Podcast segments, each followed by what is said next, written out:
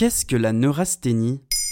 Merci d'avoir posé la question. Ça va vous? Vous vous sentez un peu fatigué? Un peu trop souvent? Particulièrement ces derniers mois? Vous l'avez le thème du jour? C'est ça. Aujourd'hui, nous allons parler de la fatigue, particulièrement de la neurasthénie, aussi appelée le syndrome de la fatigue chronique. Je suis fatigué, trop. Créé par l'américain George Miller Bird, le terme de neurasthénie date de 1869. Pour ce neurologue, la neurasthénie se manifestait par la survenue de symptômes essentiellement liés à un état de fatigue physique et mentale intense qui s'associe à des insomnies, des douleurs, des troubles sensoriels, un sentiment de tristesse, un état d'irritabilité et de bien d'autres symptômes en lien avec l'excitation du système nerveux. Et quelles en sont les causes? Pour Bird, pas de doute. La neurasthénie est liée à la sollicitation trop importante du système nerveux ayant pour conséquence l'affaiblissement de l'état psychologique et de la résistance nerveuse. Il insistait beaucoup sur le rôle de la vie moderne dans le développement de ce syndrome, considérant à l'époque le peuple américain comme le plus nerveux au monde.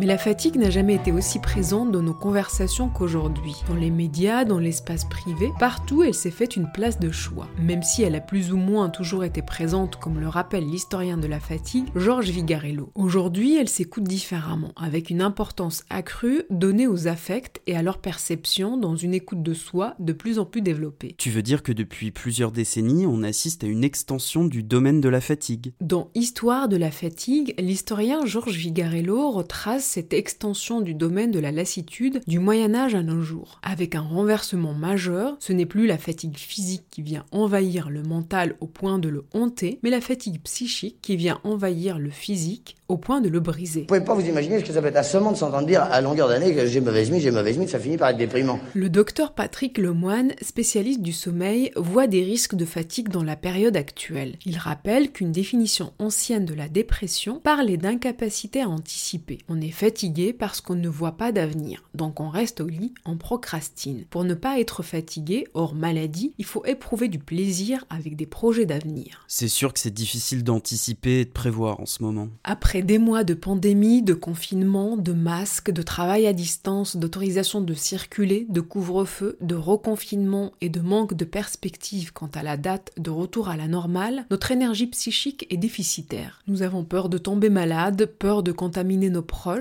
peur de la crise économique, les images et les chiffres partagés dans les médias ne font qu'amplifier cette menace, ce qui a une incidence directe sur cette énergie précieuse. Mais comment lutter contre Comment en sortir Comment l'éviter? Il faut à tout prix éviter l'isolement imposé par les mesures drastiques, cultiver les liens familiaux, amicaux et sociaux, libérer la parole, éviter au maximum les sources d'angoisse, le trop-plein d'informations ou les notifications des applications par exemple, prendre conscience des dangers de la fatigue mentale et de ses conséquences sur notre quotidien, ne pas craindre de prendre du temps pour soi et se faire régulièrement plaisir. Et ne pas hésiter à s'autoriser des cures de repos, se retirer du flux du monde pour se recentrer sur son bien-être et celui de ses proches. Voilà ce qu'est la neurasthénie.